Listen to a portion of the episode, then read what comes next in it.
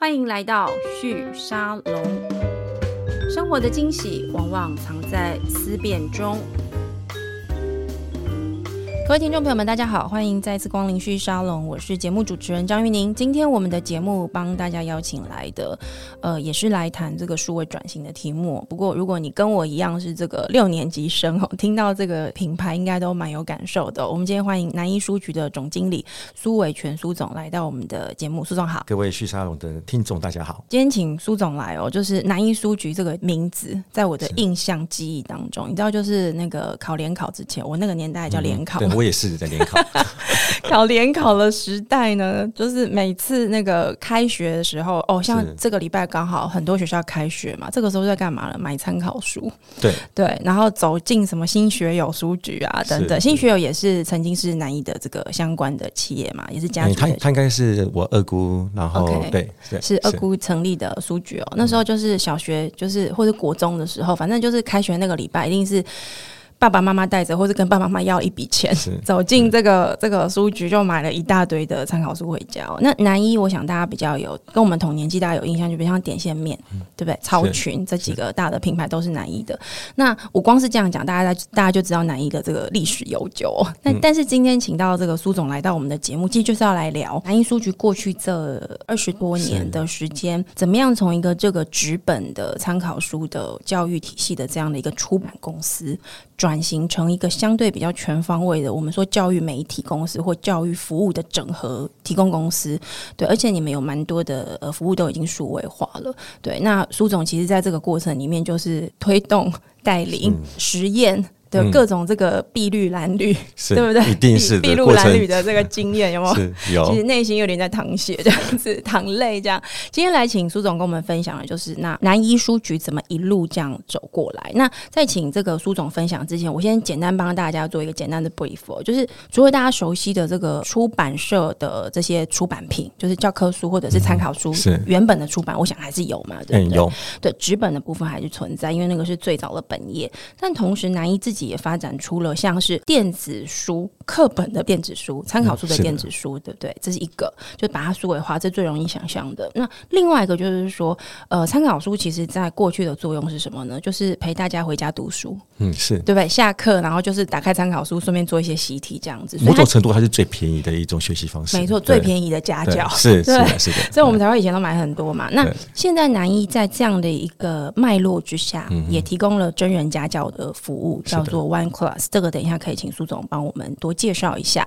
那除了这个 One Class 的这个真人家教之外，好像也有一些其他的数位化的一些线上教学的一些相关的服务也都在发展，然后也有蛮多的这些对于数位。教育，或者我们说新的时代的非填鸭式的教育，它应该要长成什么样子？其实苏总心中有蛮多的想法，也推持续推动了蛮多的。那我可不可以先请苏总简单的跟我们讲一下，就是说南一现在的布局大概有涵盖哪些您认为蛮重要的项目？而且它在未来的也许三到五年，我们都可以看到南一在这个路径上面持续深耕。今年刚好是南一数据七十年哦，那我是很很久了，在台湾，在台湾，所以您是算第三代，我第三代，第三代接班是。是的，对。那我想，大概我自己会对教育这么的投入，主要应该是我自己有四个孩子。那在我没有孩子之前的话，我真的不太会相信说同一个父母生的孩子可以差异性这么大，因为我认为应该叫应该要差不多，差不多嘛，对不对？对，应该是环境也差不多。对啊，对。那父母投入度应该都一样，但是事实上，我觉得从我四个孩子里面，我会发现说，每个孩子有他自己独特的一个特质在，你很难要求。A 跟 B 校一样的，嗯，所以我我觉得我觉得这就是一个动力，想说，哎，怎么样，真的有没有可能能做到那个因材施教？虽然很理想，但是我就觉得它就是一个一直逼着我一直要往前面走的一个动力在那边。可可是这个事情跟参考书逻辑完全相反哎，你知道吗？哦、对，所以才会必须要转型嘛。我我想，在我小时候的时候，我。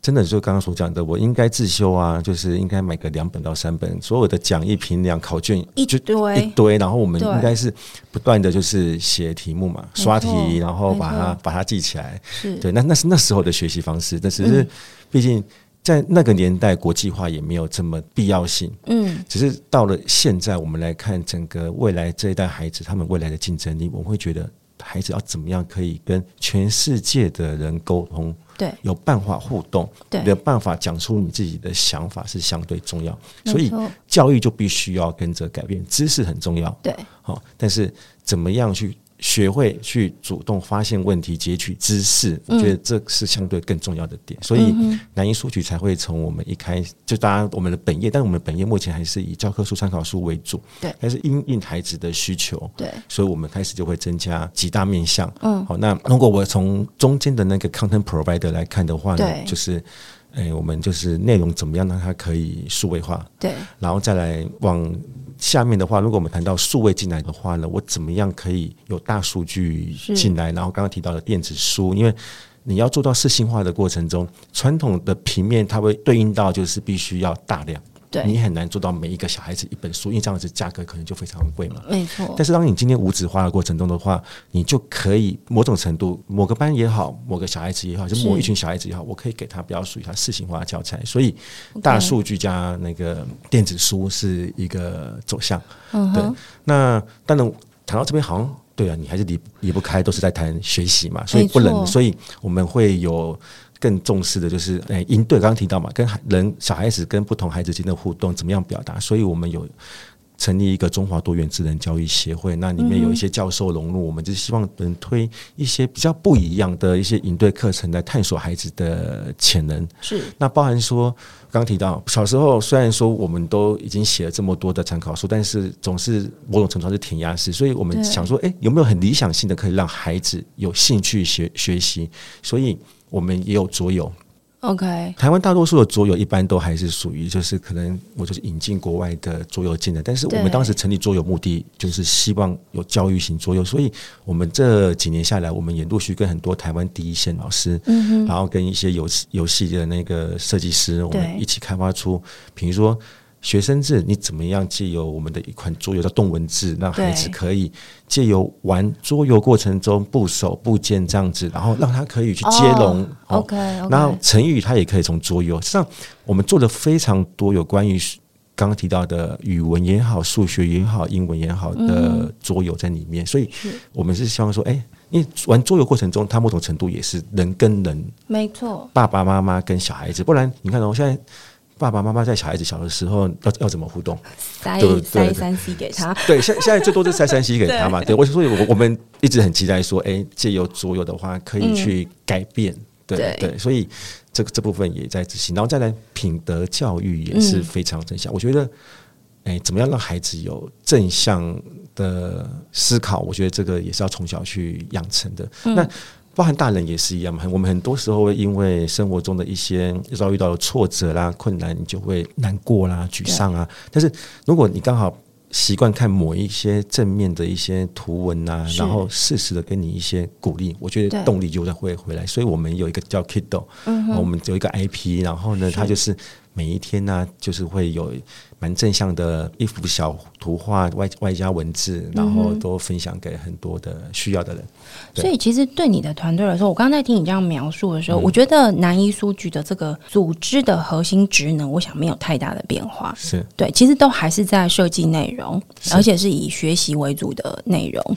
然后，只是你可能透过不同的界面，或者是不同的通路形式，来提供给你们的用户客户。你的呃，这个学习者是，对对不对？那可是不管怎么样，它在设计跟执行跟企划上面，它的多元性跟它的复杂度还是提高了。我我讲，比如说像我以前小时候，嗯、我跟我真的真的是你们家的爱用者，哦、感谢。我们我们还可以活到七十年，就是有太多台湾的读者爱我们的。真的，你知道我以前超爱点线面的那个刷题本，为什么呢？因为题目真的很齐全，就是我我我基本上确定国中的时候，我只要把点线面全部写完一遍，套裙比较厚，点线面比较薄。可是呢，点线你看我真的很熟，点线面的课那个大本子的这个题目，如果你全部都刷完一遍，你基本上已经把呃，因为我在台北市念书嘛，基本上你把台北市的大部分的中学的过去的考题都走完了。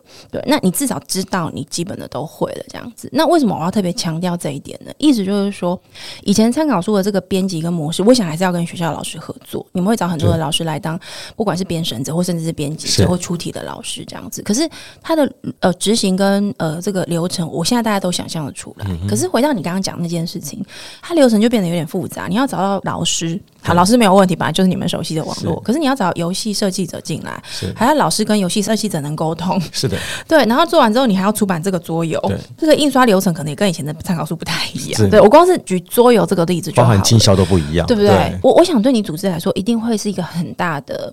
冲击跟挑战，那你作为第三代的接班人，你你要怎么样去促成这个组织的转型？其实是我蛮好奇的。为什么我要这样问？是因为其实这样的出版社又不是只有南一一间。是那那为什么南一这几年在这个事情上面走了这么多这么快？我我想是有冲破了一些瓶颈。苏苏总，您大概经历了哪些？我我觉得这样讲就是说，在一个你你看南一七十年，然后组织又算庞大，因为实际上投入台湾教育的上，它需要非常多的编辑加作者，所以很吃人力。你光我们公司。的人力大概整个集团大概有一千人，然后如果你再加上那些有合作的老师加起来的好几千人钱的话，它的营业规模算大。嗯，所以当今天你有一个新的东西，你要去推它的时候，你如果没有把它独立出来一个单独的部门在做的话，它很容易被。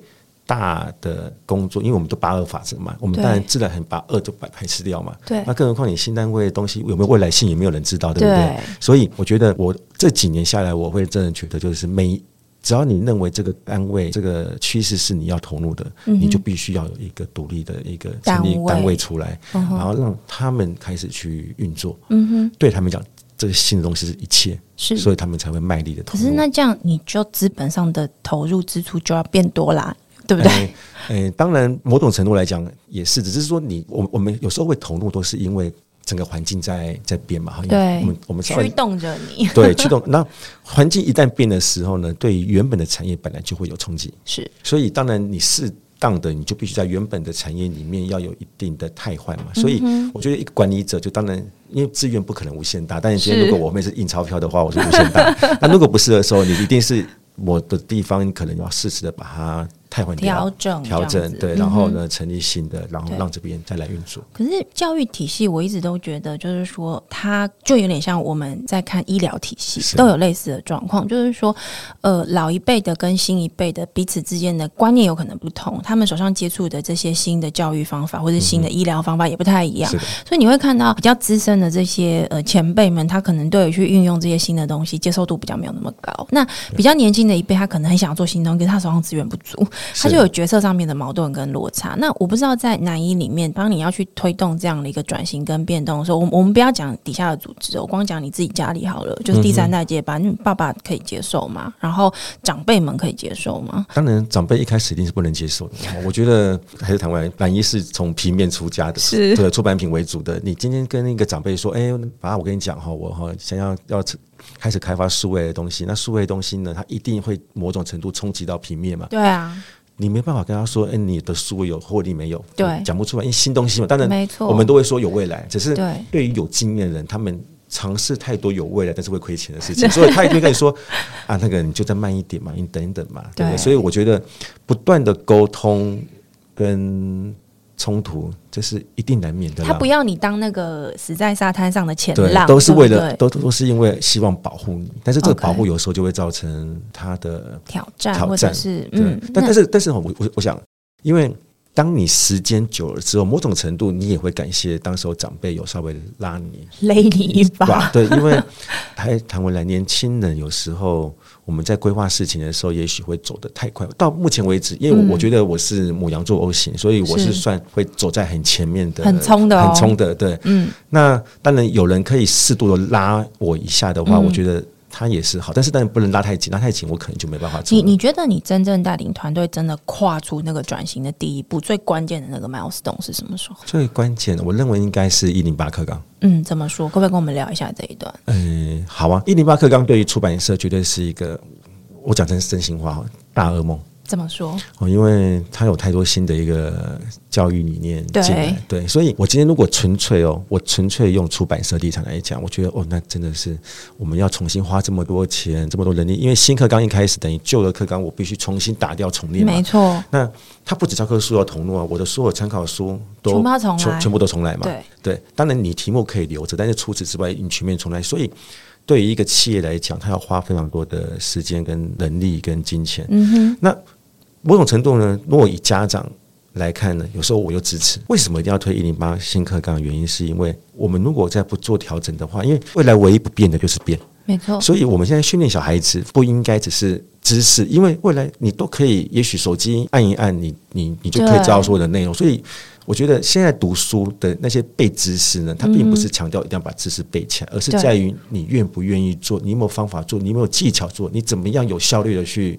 把你要学的学起来，所以我觉得新课刚才强调就是要培养小孩子到未来他是可以自学的。我觉得他就是培养孩子就是要要能不断终身学习啊。那个是终身学习教育形式的价值理念的不同。我我们想要跟我们下一代沟通的最重要的人生价值或是存活方法是不一样，真的不一样，对不对？对对。但是你刚刚有讲嘛，你的角色很矛盾，你是出版社老板，也也是家长。身为一个家长，你觉得对我们就是要这样教我们的下一代。可是身为出版社老板，就觉得天哪，要投资很多，要重新来过，我们撑不撑得过？所以，所以我我觉得老板最大的角色应该是说，当然除了你怎么样 support 这个组织可以继续活下去、生存下去之外的资源之外，你要给他们一个梦。那我我我最近读到一本书，我觉得它里面提到的，我觉得也不错，就是。你要先看得到后天或大后天，你才能去布局明天要做什么。因为，嗯，所有的冲击就是一直洗牌。今天如果你是个悲观负面的，你会你会走不出去，你会走不出去，因为你就觉得反正我没有明天了。对，然后你会很苦恼。但是谈回来哦，当你如果你认为，诶，它就是一个重新洗牌的机会，然后呢，你真的又有办法看得到。未来的趋势应该往这样走的时候呢，你就能找到布局明天的方式。那当你布局下去的时候，你跟你下面的所所有的同仁也好，跟他们说我们为什么要这么走？嗯哼，那我觉得组织就会慢慢的会又会拉近一致，往那个方向去动。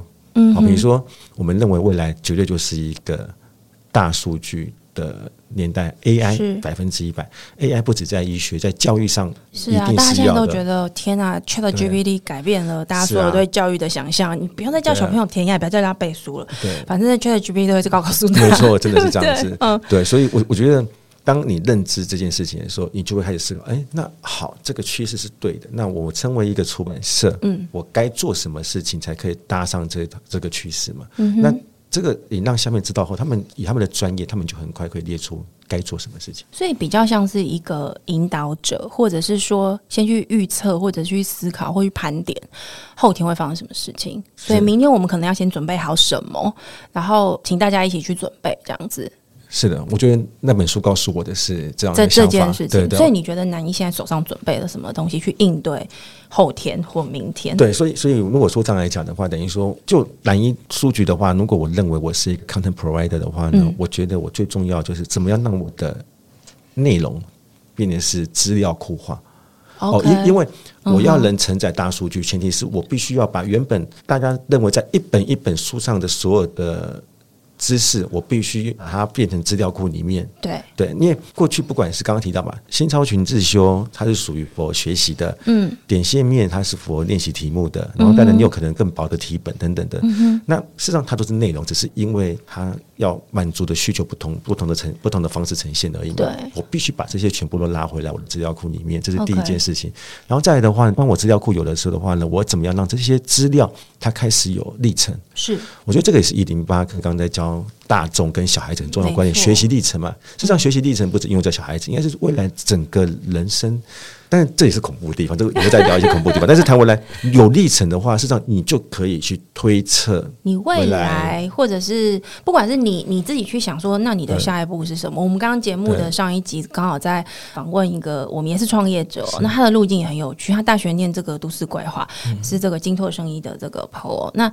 他后来去美国念 CS，然后在 Morgan Stanley 当 IT 工程师。他回来台湾创立一个生意公司，是对生意双光相关的这个领域的这种医疗检测的产业的产品哦。听起来好像跳很大，对不对？嗯、可是刚刚其实节目我也在跟他聊一下，就是他的路径是什么，我就发现哎，不会啊，每一个全部有迹可循。他每一个阶段的历程，其实都在成就他下一个历程的可能。但是这个就是填鸭时代的教育，我们不可能这样子去思考一个人的一个样态。那我想苏总，你刚刚在讲的事情。其实一零八课纲，他在思维逻辑上面，他某个程度就是他要解放每一个孩子，他在学习过程当中，你告诉他下一步你要怎么走的样子。但是你想要跟他说，不管你现在走什么，就是好好走你这一步。然后关键是这一步你要怎么走？我们希望它是适性的，嗯、呃，在一种呃相对逐步学会选择的这个状况之下去选择他所走的路。那对于他每个走的这个步伐跟过程，不要过度的去规范跟定义他说这样是好或者是不好，对不对？是的，对。那这件事情从教育者的立场，或者是教育者去思考，他怎么样去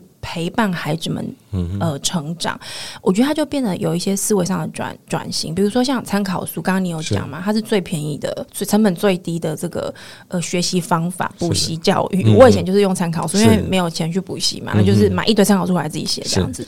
我都觉得参考书是我的家教，嗯哼，某个程度其实是。而且你们以前还会有那种解题，有没有？对，就是你翻过来就解题了。当然，对对对，红色的版本。事实上，怎么样设计好的一个讲义，就是在于解题过程怎么样跟题目可以让人家然后很快，对不对？对，然后你看完之后，你马上再紧接做下一题，看你到底有没有看得懂。没错，对对，你看这就是 know how，就是哦，我以前就觉得哦，点线面真的很厉害，原来是这样来的。好，那用这个来当例子，其实，在一零八课康的这种新的教育理念之下，可能对于南一你们在提供内容服务的时候，也要去思考说，好，那我已经不是参考书这个逻辑了，但我还是要陪伴他嘛。那怎么陪伴？这可能就会是你们的新的课题。如果以陪伴的这个议题来看的话，南一现在提供的内容服务或企划，你们怎么思考你们的陪伴角色要怎么定义？公共这个陪伴，当当然，我我们最近会成立那个。子公司万通教育，然后来推上 One Class 的线上一对一家教，某种程度就是在做这件事情。那是真人家教，真人家教。因为以目前的主流来讲，大多数还是以看影片为主嘛。那看影片看不懂的时候，那你在可能他们就会有咨询老师让你做咨询嘛。对。那我们切入的点跟目前主流的线线上学习不同的地方在于，我们认为，毕竟在 K 十二里面，小孩子他的成熟度还未到。嗯。好，那他可能没有。不清楚啊，为什么一定要这么努力在学习？所以我们认为一个好的老师在旁边陪伴，嗯，是非常重要的。然后再来，因为国民义务教育的状况之下的话，比如说我们说小小孩子国小学生好了，对，他本来就一定要上小学啦，对。那他在学校已经花了这么多时间上课了嘛，对不对？嗯，你今天让他下课之后再重新看一次的影片，事实上。他的效率并不是这么高，对，而且你会让他觉得就是好，我要再来一次了。对对 对啊，那你说孩子有没有办法一开始就很聪明，就说哎、欸，那原来我是这一章节的某一几分钟不懂，不可能嘛？好，所以我认为在小孩子的过程中，如果有办法有人可以快速的、很精简的找到你的问题，嗯，因为每个孩子的问题可能都不一样。对，那为什么在学校做不到呢？我我觉得我觉得这个这个不能怪老师，因为孩子谈回来教科书。跟学校教育，它是属于国民教育。国民教育强调的是普及，对每一个人的受教权要均等，所以我们没有所谓的能力分班，因为你不能能力分班。嗯、虽然能力分班对于教学跟学习效率是拉高，但是它就违背了国民教育的精神，或者是我们刚刚在谈的这种一零八课纲教育本质的这个理念，对，对不对？对，所以我说，我们发现，因为我们长期下来做这个教科书，我们发现，哎。每一个制度都有它的好跟坏，所以呢，我们针对这个国民教育的一些它可能没办法达到的地方，我们在属于那个民间的一些做法，我们就成立了所谓的一对一的的学习方式，希望可以快速的帮孩子把他的痛点给解决掉。那个是线上的，线上的，对不对？对，那这个也是因为疫情的关系，所以让他的推展快，非常的快速。有道理，因为大家都被关在家里了。对，然后你想想看，好，今天如果没有疫情的话，嗯。家长他可能也不会这么敢让孩子上所谓的线上学习嘛，但是这两年的一个疫情之下，家长跟小孩慢慢已经找到。那个怎么样线上学习，而且效果好的地方是 user experience 有练过了，有有有，真的真的真的真的。所以那你们怎么找到这些老师啊？因为我刚刚为什么要特别问你说那个家教是真人嘛？因为你知道只要是真人，你就动用到人，在这个角色，你的资源配置，你的这个员，那算聘雇员工吗？就你们跟老师的关系？签约就是，嗯，未来的话就是我我认为师培是一个非常重要的一个议题，不管是在。内容提供者还是属于那个教学者都非常的重要哈。对，因为你未来的教材要怎么样可以贴切到第一线老师的使用或孩子的学习？如果说能多一点，真的在第一线教学的人来提供 feedback 经验的话，哦，理解了，他他出来的效果会差异非常大。因为往往一本书的成败哈，真的差异就在那一点点，那个到底你有没有到位？你到底这本因为家长花钱，小孩子花时间在学习，就是为了。达到目的嘛。没错，他总不想要做一些没意义的题目或内容嘛。对，所以我觉得对于出版社来讲，怎么样可以有多一点有教学经验的人可以培养进来？那、嗯、你像台湾有这么多流浪教师，对，因为少子化，真的台湾少子化是个很严重的国安议题嘛。嗯，那这些流浪教师的话呢，实际上他们学了这么多东西，但没有机会好好的应用，对不对？嗯、对，然后再来有蛮多退休老师，对。他当时候退下来的时候，实际上他的经验也很够，没错。对，所以我觉得他们也许他不想要再跟过去一样，哎，朝九晚五去上上学校上课，但是你要他一天播出一点时间，比如说，你看 Uber 为什么这么多人要去做？原因就是因为我也许可以利用我的琐碎时间啊，然后我把我的经验。出来，所以当然，我我们这边就是要找到第一个，他一定要教师执照。OK，哦，这是我们哦，所以不是一般大家想象那个补习班的老师，不是这种。哦、对对目前目前补习班的老师很多也都有那个，因为流浪教师，流浪教师，我觉得是流浪教师太多的议题了。那 当然，国立大学生我们也会去看，因为有有些科目，因为线上线上学习有一点就在于，今天如果我说，哎、欸，那个国文、英文、数学这种。学科主科来上线上，可能动力没有这么大。对，但是你看，今天如果你要上的是，比如说那个，我们这次寒假我们推了蛮多，比如说用那个麦块来学英文啊。对，在大城市的孩子可能会觉得说，哎，这这可能蛮容易的啊。但但是你看，很小就玩过了。六都以外的小孩子，真的他玩麦块的时候，他要学英文，他可能周遭的安亲补习班没有这样的师资呢。所以我觉得线上学习它某种程度是一个资源的整合在运用，就是全世界。的人，你只要对这个议题有兴趣，你报名只要你的网络 OK，嗯、你就可以上课嘛。所以我们的 One Class 的的学生，事实上不是只有台湾而已，那个全世界有蛮多国家都有。人，但但当然是华华华华裔嘛，对不对？对对对，以华文教学为主，而且可能是对于就是参与台湾这边的基础教育是，是有需求的父母亲才会让孩子来参加。对，外派到国外工作的家长，嗯、他可能很需要有一个这样的学习。可是你看，你刚刚有提到一个关键，就是说疫情它是一个推力，是它是一个外部的推力跟。对，我觉得他是推力，他推着大家往前走，嗯、而且他推的对象是所有的人，是小朋友、学生本身啦，然后父母亲、老师们，还有包含像南一这样子的一个服务提供者，其实全部都被逼着线上化了。但其实你刚刚前面有提到，就是说经营者很重要的关键是去想，我后天会遇到什么事，嗯、然后我我后天想要走去那里，所以我要为明天做准备。你你觉得，因为疫情来是没有人预测到的，是的。你觉得南一在这之前曾经有做过什么样的准备，让你们有机会可以跟上这一步？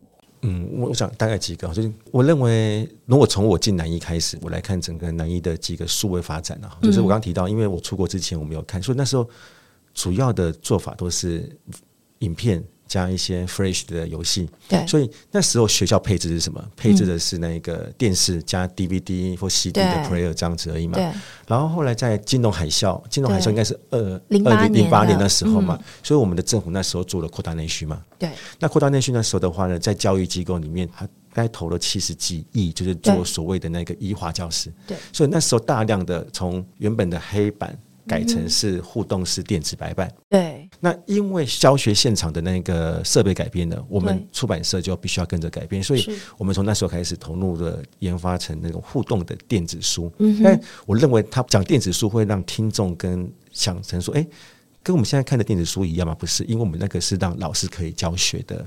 所以，所以他是在那个教室的这个设备上的，对，它等于等于说，我们今天做出来的就是当今，因为那时候还没有所谓的液晶触控屏嘛，对不对？所以那时候就是靠投影机投下来，然后靠定位电子电子白板，然后我们做出，我们就是把课本，然后加上很多，因为刚刚提到之前我们是按 DVD player 的遥控器去播放影片，对。那当然有互动屏之后的话呢，就是老师点击页面，是你就可以叫出相关的那。因为有了互动之后呢，你可以做更多的互动式的游戏。是，我说我觉得它是第二阶段的改变。嗯哼。然后到了第三阶段的改变，就是当大数据议题出来的时候，那大出版社开始思考，哎，怎么样适性化？那我觉得某种程度是，我觉得南一还算是一个蛮蛮敢挑战的公司的，我觉得是这样子。所以当然。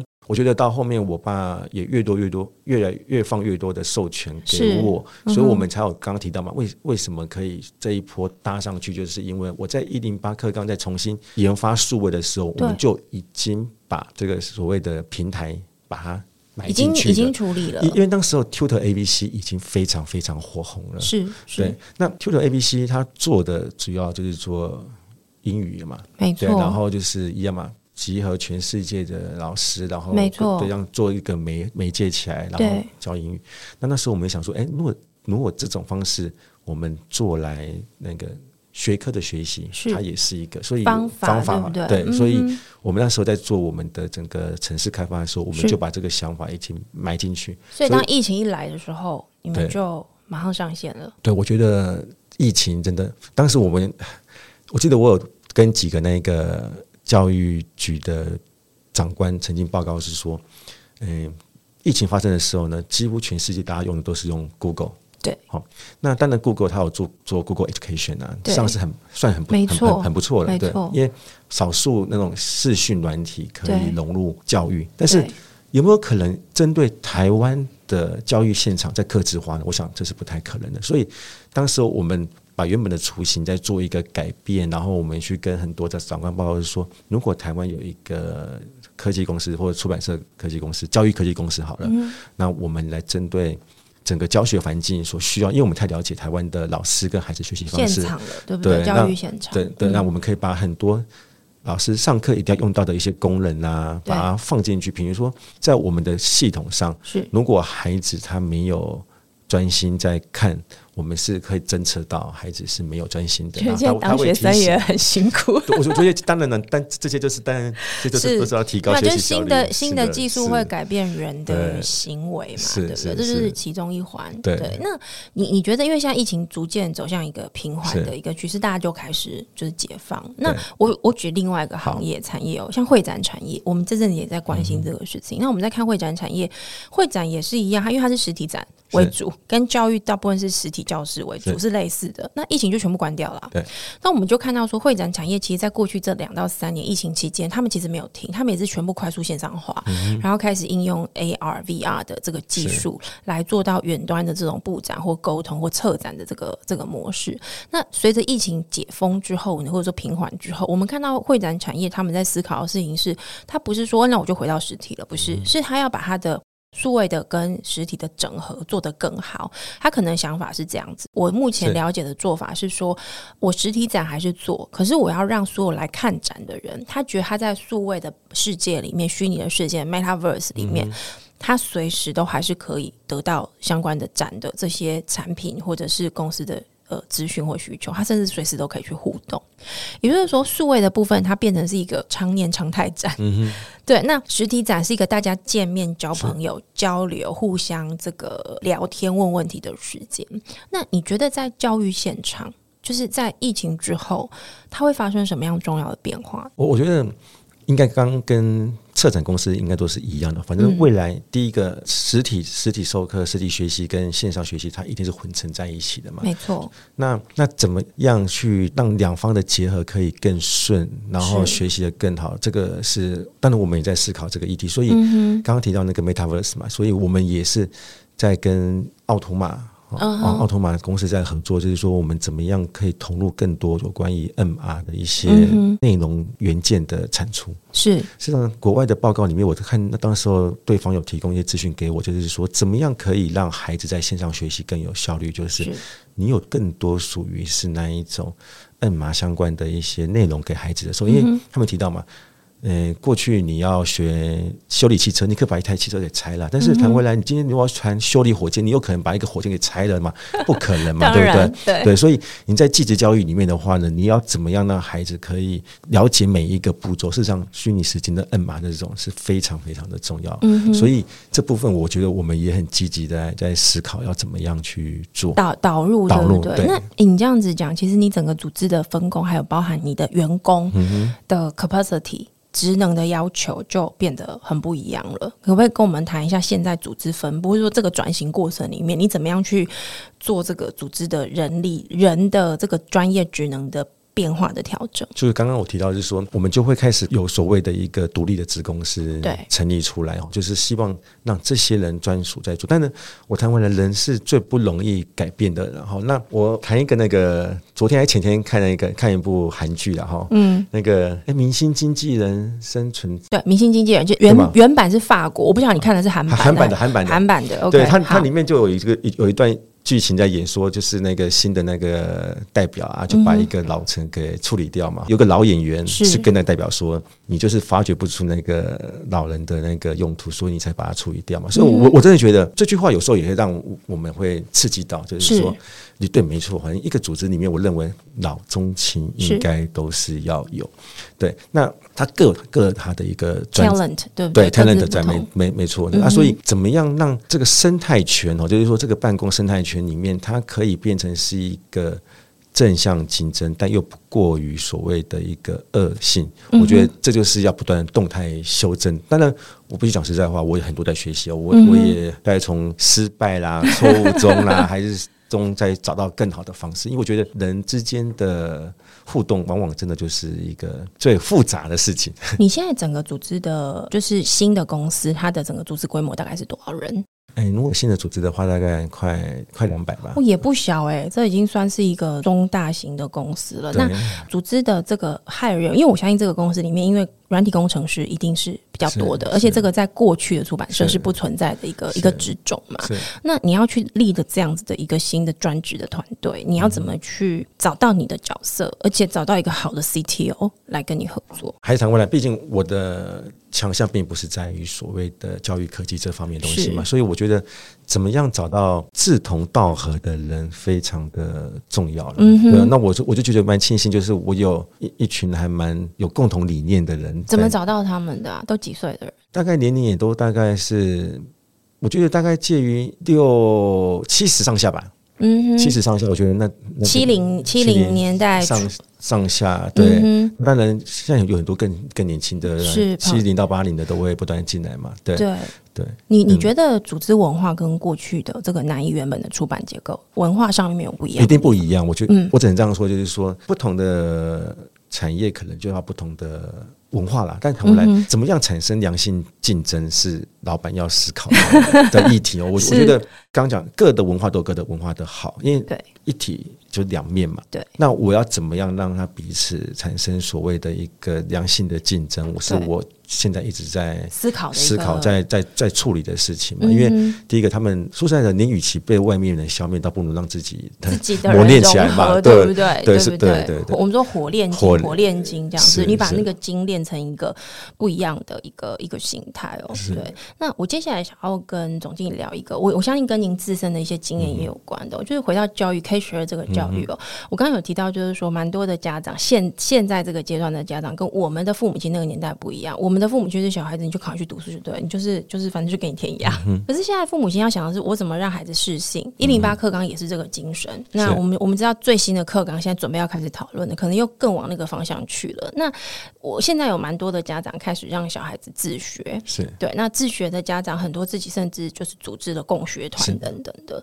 您自己的孩子也有这样子的一到两年的这样的经验做这件事情。我们从自学这个角度来看，您觉得现在的教育现场，或是像南一在设计或者是呃提供的这些教育素素材，它有可能成为这些自学或者是共学团的家长们的一些工具跟伙伴吗？那个一一八课纲，如果照之前发出来的消息的话，应该会更多、更重视实验教育嘛？实验教育这种程度来讲，它就是一个很自学式的这种，对它它是很强调自发性来自孩子他想学什么的这个角度，对，所以它一样又是一个趋势嘛？所以我们要怎么样能去提早面对那？谈一下我我孩子的状况哈，就是我的孩子的话呢，他老二好了哈，他、嗯、他在国小的时候，可能就是因为那时候我让他，他算比较聪明的一个小孩子，嗯、然后所以他也有早读一点，想法我想也不少，对，所以他就是刚刚说的孩子王好了，是。那所以他小时候就会比较调调皮捣蛋一点，然后到了国中国一的时候呢，他有一点就是我觉得他有点。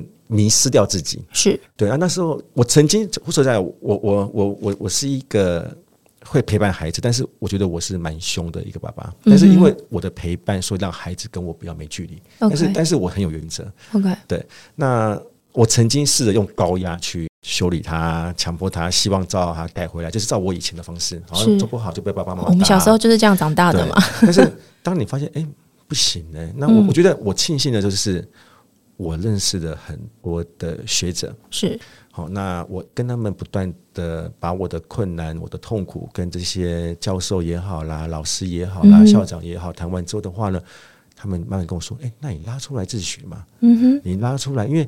孩子这时候就叛逆期啦，对，那叛逆期当然，如果孩子是一个温顺的人，你硬把他转过来是有可能。但如果你试过你不行的时候，你倒不如就陪着他。我觉得就这个念头一转，我就把他从原本的学校转出来，是，然后我去找到一间就是他蛮认同那个自学的一个学校。有时候有的学校会会排斥他，但是我我觉得我找到的那个安平国中是，他是一个蛮。支持那个自学的，所以呢，到那个学校去之后呢，经过这一年，就是不上一年就是国二那个阶段呢，嗯哼，他慢慢的开始自己去，因为自学的话，他们实际上教育局也会叫你，第一个你要规划，对，我觉得规划是很重要，家长要教我要怎么教我小孩的规划输出去，然后呢，我就要小孩子就要自己写，他他可以写不好，但是我协助他，那他一定要，我觉得，当你一个孩子学会了，他会去规划课表。把他的生活作息规划出来的话呢，他就应该是成功的一大步。所以我我觉我我觉得经过这一年下来，你问我说最大的收获是什么？第一个，我跟我孩子的关系跟感情感情更好，这是一。第二个，我觉得他开始很有想法、有主见，而且他会去把它分配下来，该怎么样去实践它。我觉得这是自学，如果配套做得好的话呢，是。是非常有好、非常好的地方。对对，所以我认为，当然，有人会说：“哎、啊，那、啊、你就是认识这么多资源嘛？”所以我当时我我成立一个中华多元智能教育协会，我也跟我协会的同仁说，未来我们怎么样可以有多一点的资讯可以分享出去？因为我觉得家只要家长有心啊，那因为真真的目前的资源非常多，那政府某方面他也没有排斥。现在政府实际上他也蛮积极的，也蛮支持的。就是说，我我相信，因为你看一一八课纲，他已经往那个方向去，而且我其实在看他这个一一八课纲，他所召集的委员的成员跟背景，其实你也可以看到，就是非传统教育体系的一些委员也进去了。意思就是说，其实教育体系的这些呃行政的这个角度来看这个事情，他也相信他是一个需要被解构是的的一个。过程。那我刚才听你讲，你跟你孩子那，我觉得还蛮感动的。其实关键听起来，其实就是每个孩子在叛逆期的时候，他有非常多的慌张，因为他有一些他的想法嘛，嗯、但他可能表达不出来，或是有时候很重要，就是他也许想表达，但也许整个结构或空间没有空间可以表达。嗯、那我觉得自学这一段听起来，其实是你就给他一个空间让他去表达，可是你要他用负责任的方式。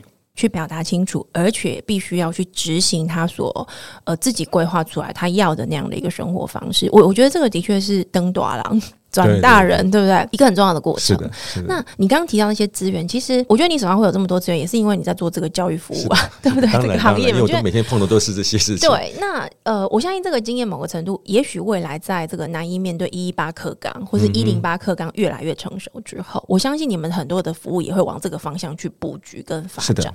那某个程度，它就补足了，就是刚刚我们讲，很多的家长没有这个资源，他不知道该怎么办的时候，也许他就是往这个方向去汲取。所以，其实您个人的经验，或是南一，因为您的个人经验，或是你想要去推展这个数位化教育跟影像市场挑战，这也是经营上的难度嘛，对不对？非非这样做不可，七十年了，还有再下一个七十年，就是非这样干不可，嗯、对不对？嗯、所以，呃，今天其实总经理跟我们聊了蛮多，就是说南一这个整个。我们说教育转型，我不要讲科技教育，因为我觉得听你讲，其实我觉得科技只是一个方法。所以你看，我们都讲教育科技，我觉我觉得科技不能摆前面，它是教育为主。对对，就是它只是一个工具，一个辅助者。对，其实关键还是你的教育理念是什么。那我还蛮喜欢你刚刚提到，就是说家教这件事情，其实你们是透过 Tutor ABC 同样的概念线上化，可是。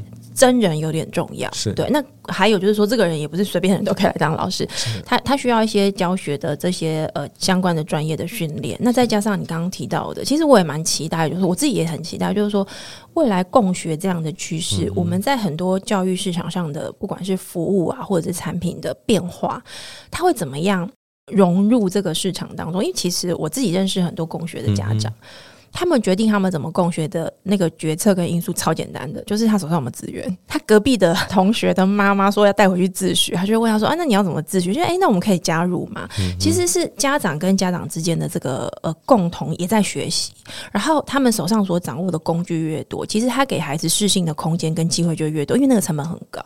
对父母亲，你要怎么样有能量可以就是什么都不管了来陪小朋友，而且你还要知道怎么陪，其实并不是很容易。所以其实南一开始往这个路径去走。